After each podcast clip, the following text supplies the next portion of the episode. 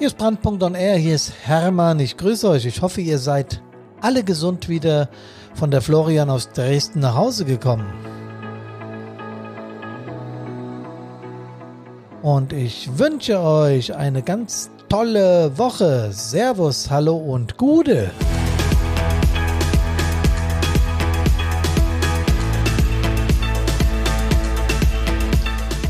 Da war wieder einiges los auf der Florian. Leider konnten Karina und ich nicht hin.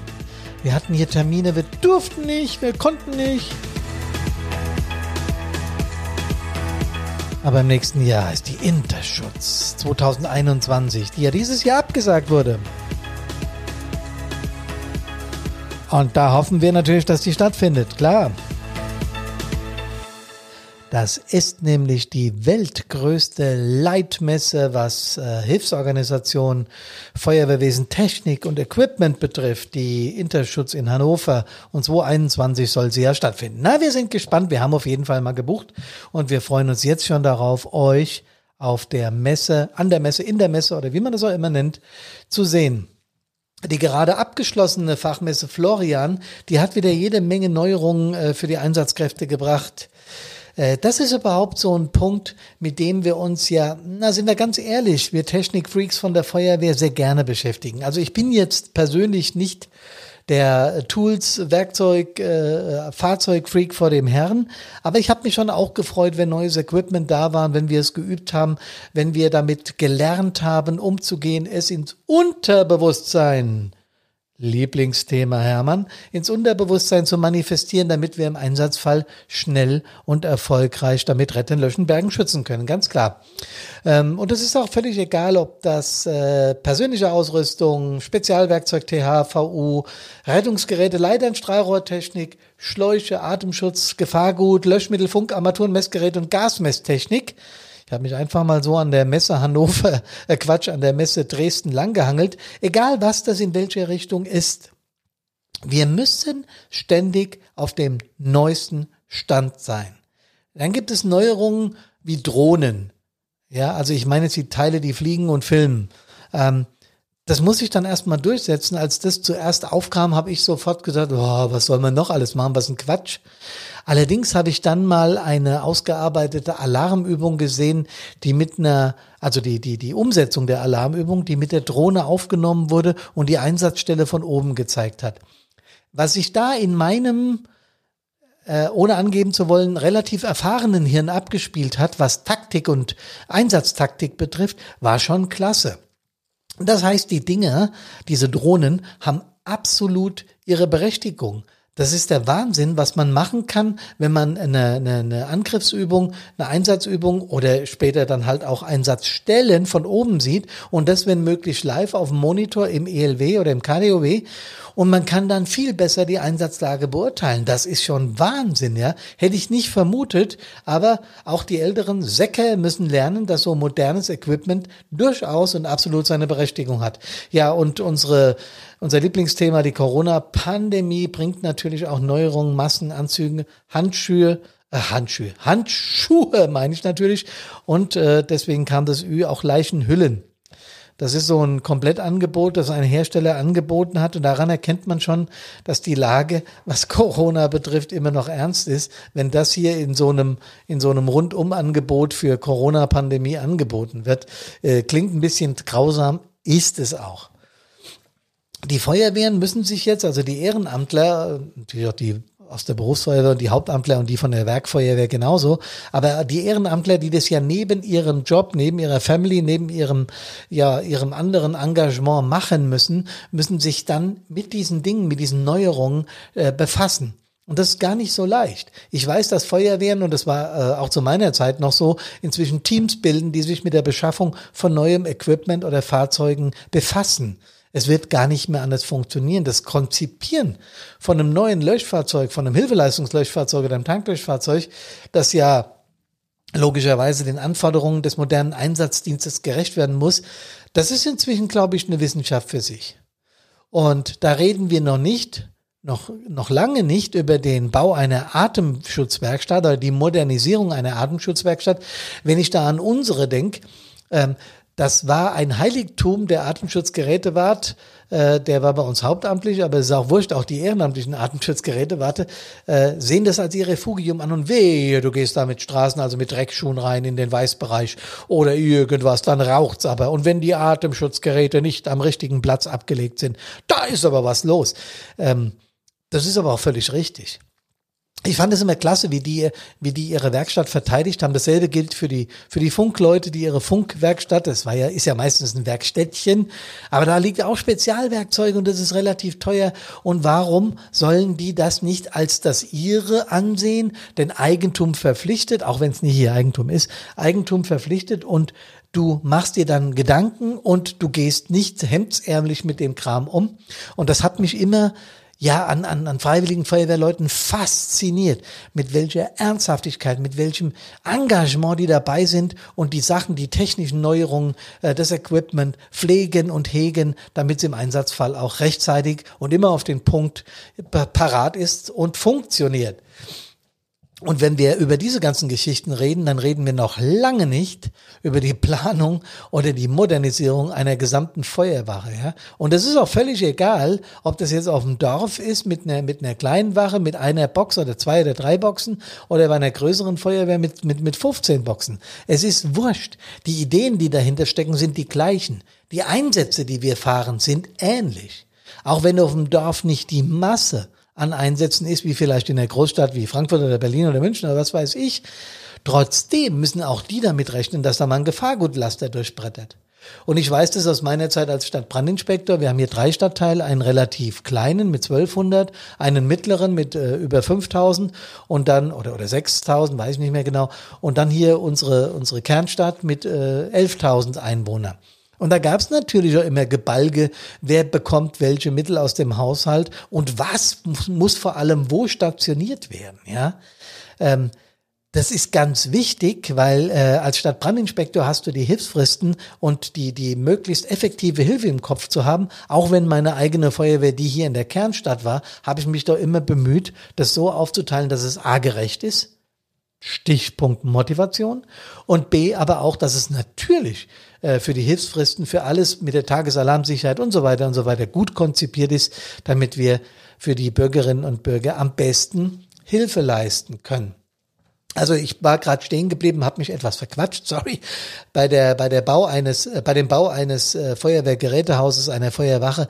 Und da wird's dann ja, da wird's dann wissenschaftlich, ja, da da musst du nicht nur Überzeugungsarbeit bei Politik, bei Nachbarn, Lärm Stichwort und bei der Bevölkerung, ich habe ja gerade hier letzten Podcast drüber gemacht, äh, was das bedeutet, äh, wenn wenn wenn du Zoff mit den Nachbarn hast in der Feuerwache, äh, mit der Politik, mit der Verwaltung und so weiter, bis hin äh, von der ersten Planung bis hin zum Spatenstich, Rohbauabnahme und Einweihungsfeier. Äh, das sollen alles Ehrenamtler leisten. Das wird erwartet. Es ist ja eure Feuerwache. Nein, ich betone es immer wieder, die Feuerwache gehört der Allgemeinheit. Es gibt nur Menschen, die dorthin gehen und sich zusätzlich äh, ehrenamtlich engagieren, Einsätze fahren, sich selbst in Gefahr bringen, manchmal schreckliche Bilder sehen. Und das muss man ab und zu, ab und an wieder mal betonen, auch gerade in der Bevölkerung, in irgendwelchen Foren hier äh, auf der auf der Homepage äh, der eigenen Stadt, äh, um mal klarzustellen, dass es hier nicht um Spielzeug für die Feuerwehr geht. Ähm, das mache ich dann an entsprechender Stelle schon ziemlich deutlich. Aber zurück zu dem ganzen Beschaffungswirrwarr, zurück zu dem ganzen modernen Equipment. Es gibt ja inzwischen äh, äh, ja jeden Tag wird eine neue Sau durchs Dorf getrieben, was es alles Neues gibt. Und du kannst dich auch nicht dagegen wehren, weil du brauchst den Kram, ja, damit du einsatztaktisch äh, auf der Höhe bleibst. Und wer sollen das noch überblicken? Ganz ehrlich, diese wachsenden Aufgaben, diese ständigen Neuerungen, das fordert schon ganz schön, finde ich. Ja. Und wie kriegen wir das alles zusätzlich zum Einsatzdienst hin? Wie gesagt, wir haben bei uns hier eine relativ äh, große Feuerwehr mit, mit 400, 500 Einsätzen im Jahr gehabt und da gab es dann auch hauptberufliche Kräfte und die kamen natürlich immer, ich habe immer dieses Bild vor Augen, wenn sie mit dem Katalog von irgendeiner der großen Feuerwehrfirmen kamen, sagen, hier, guck mal, äh, oder später dann natürlich im Internet und äh, geh mal auf die Seite, schau dir mal den Link an, da gibt's was Neues, das müssen wir haben, das ist wichtig, das brauchen wir. Äh, Leute, ja, wir sind zwar budgetiert, wir haben einen Haushalt, aber da müssen wir schon irgendwie auch ein bisschen in die Form pressen, okay?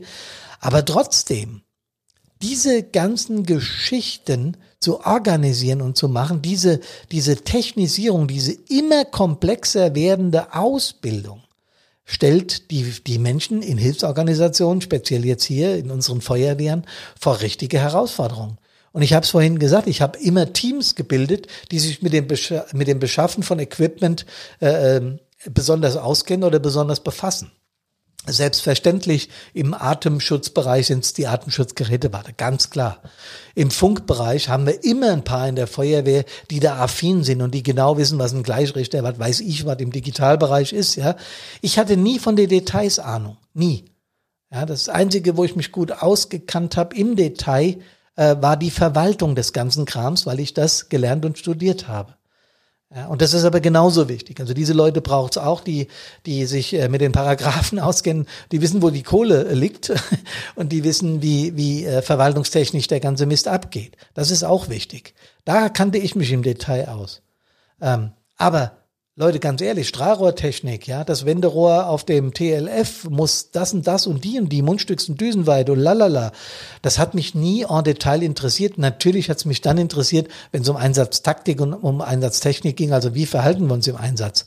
Aber das alles en Detail zu wissen, ich behaupte, es gibt keinen Mensch auf dem Planeten, der im Bereich äh, Feuerwehrtechnik, jedes einzelne Detail von jedem einzelnen Ding kennt. Wir hatten Kameraden bei uns, die waren in der Pumpenkunde so gut, die konnten das Ding auseinanderschrauben. Das ist allerdings ganz früher, heute ist es ja nicht mehr so möglich. Die konnten das Ding auseinanderschrauben, wieder zusammenschrauben. Die wussten genau, welches Ventilchen und welches Zahnrädchen für was und wo ist. Da ziehe ich meinen Hut vor. Ja, das ist gelebt, das ist gelebte Feuerwehr. Trotzdem müssen wir uns ab und zu bewusst machen, dass das unser Hobby ist, ja, als Ehrenamtler. Wir müssen uns ab und zu bewusst machen, dass die Probleme in Job, Familie und auch die eigene Freizeit und das alles, was noch zusätzlich zu dem Einsatzdienst entsteht, sich aufaddieren kann. Und da bin ich wieder bei meinem Thema, bei unserem Thema, denn das führt zu Belastungen, die wir manchmal erst zu spät bemerken. Ähm, was jetzt neu ist, mal abgesehen von der Pandemie, die uns alle fordert, ja, die uns alle fordert, ähm, wenn, wenn du heute verreisen willst, wenn du, wenn du nach äh, Schleswig-Holstein willst, was wir übernächste Woche wollen, musst du gucken, bist du aus keinem Risikogebiet und hier gerade, wo ich herkomme, ist momentan ein Risikogebiet, ein Hochrisikogebiet, weil diese Inzidenzzahlen über 50 liegt. Da musst du gucken, dass du einen Test hast, der keine 48 Stunden alt ist oder, oder, oder. Also die Pandemie äh, Covid-19 fordert uns schon ziemlich stark heraus. Also überhaupt keine Frage. Das kommt ja alles noch oben drauf. Und dann bemerken wir wieder, dann bemerken wir wieder, dass unsere Belastungsgrenze eben auch da ist. Das macht sich in Missstimmungen, in Egoismen, manchmal in schlechter Laune und wenn es dumm läuft, schlimmer in Krankheiten bemerkbar. Ähm, ich merke das aber nicht nur bei uns als äh, Menschen in Hilfsorganisationen, also in der Feuerwehr im Speziellen, sondern ich merke das auch am ganz normalen Leben. Du hast den Eindruck, dass die Geschwindigkeit, mit der wir Informationen aufnehmen, diametral zu dem liegt, dass es immer schwieriger wird, das alles unter einen Hut zu bekommen. Ähm, unsere, unser Hirn, unser Computer da oben, der kann das ab. Der hat so eine extrem hohe Rechenleistung und der hat vor allen Dingen eine Speicherkapazität, dass die modernen Computer da auf gar keinen Fall mitkommen. Ich erzähle es immer in den Webinaren, wie viel Kilometer Nervenbahnen in unserem Hirn sind. Das wäre mal eine Frage. Mal, mal gespannt, ob ihr es wisst. Wie viele Kilometer Nervenbahnen sind im, im Körper eines Menschen verlegt? Ihr könnt mir gerne mal schreiben. Ja, mailt mir oder, oder äh, SMS mir oder was ihr immer machen wollt. Bin mal gespannt, ob es einige wissen. Es ist nämlich enorm, was wir in der Lage sind zu leisten. Allerdings müssen die Verknüpfungen auch stimmen. Und unser Unterbewusstsein ist so angelegt, und das erzähle ich auch immer wieder, aber man kann es nicht oft genug erzählen, dass wir Informationen, ob negativ oder ob positiv, aufnehmen und abspeichern. Alles. Es wird alles abgespeichert und wenn es denn wieder aufgerufen wird, dann ist irgendein Trigger vorhanden oder irgendwas, was uns sagt, okay, ähm, da war mal was, ich habe einen Geruch in Erinnerung, ich habe ein Geräusch in Erinnerung oder ich habe irgendwas in Erinnerung, was mich wieder zu dem Punkt bringt. Ich erzähle auch das immer wieder, wenn du was auswendig lernst, also immer und immer und immer wiederholst. Gerade Menschen, die Musik machen, so ich mit meiner, mit meiner Gitarre, wenn ich ein Solo übe, äh, bei den ersten 20 Mal bin ich am Verzweifeln, bei den zweiten 20 Mal klappt schon ganz gut. Und wenn ich zum 114. Mal gespielt habe, dann sitzt das Ding, dann kannst du mich nachts um drei wecken, dann kann ich das dann funktioniert das. Und so ist das mit dem Unterbewusstsein. Das speichert eben auch die Dinge ab, die du nicht so magst. Und das ist zum Beispiel dieser Stress, der uns täglich auf den Straßen, im Internet, vor allem im Internet über Social Media erreicht. Und diese Dinge, die müssen wir anfangen zu verstehen. Wir müssen uns Menschen mit der Geschwindigkeit, mit der die Informationsflut und mit dem alle das, was wir erleben tagtäglich, äh, zunimmt, müssen wir verstehen lernen, wie wir damit umgehen. Und da sind wir noch nicht so weit. Und deswegen entstehen so viele, ja, sagen wir mal, negativen Gefühle. Spezialisten nennen es auch Hass. Ähm, dieser Hass wird in, in, im Internet so oft in die Timeline gekotzt, dass es schon nicht mehr feierlich ist. Wenn du ein Forum aufmachst, versuch's mal. Versuch's mal, ein Thema aufzumachen, egal in welchem Forum. Du hast ein paar Befürworter, die sagen, ja, das stimmt, das ist so. Und du hast Gegner, die sich auskotzen und die draufhauen und sagen, ach, stimmt doch alles gar nicht. Fake und was weiß ich. Ja, du musst nicht alles glauben, was du hörst und siehst, das stimmt schon. Aber gegen alles sofort negativ und bösartig zu sein, das hilft nicht weiter. Was würde denn helfen bei Belastungen? Deeskalation. Da gibt's gute Werkzeuge für, wie man so Dinge deeskaliert bin in letzter Zeit ein paar Mal angefragt worden, Karina übrigens auch, ob wir vermitteln könnten als, als Mediatoren, als Moderatoren, weil es Streit gibt zwischen X und Y, zwischen B und Z, zwischen A und B, zwischen der Gruppierung und dem Interessenvertretungsproblem und, und, und, und, und. Ja, natürlich können wir das. Das ist unsere Aufgabe. Dafür sind wir ausgebildet. Das machen wir sehr gerne. Ja, das ist ein Teil unserer, unserer Jobbeschreibung. Aber es wird mehr.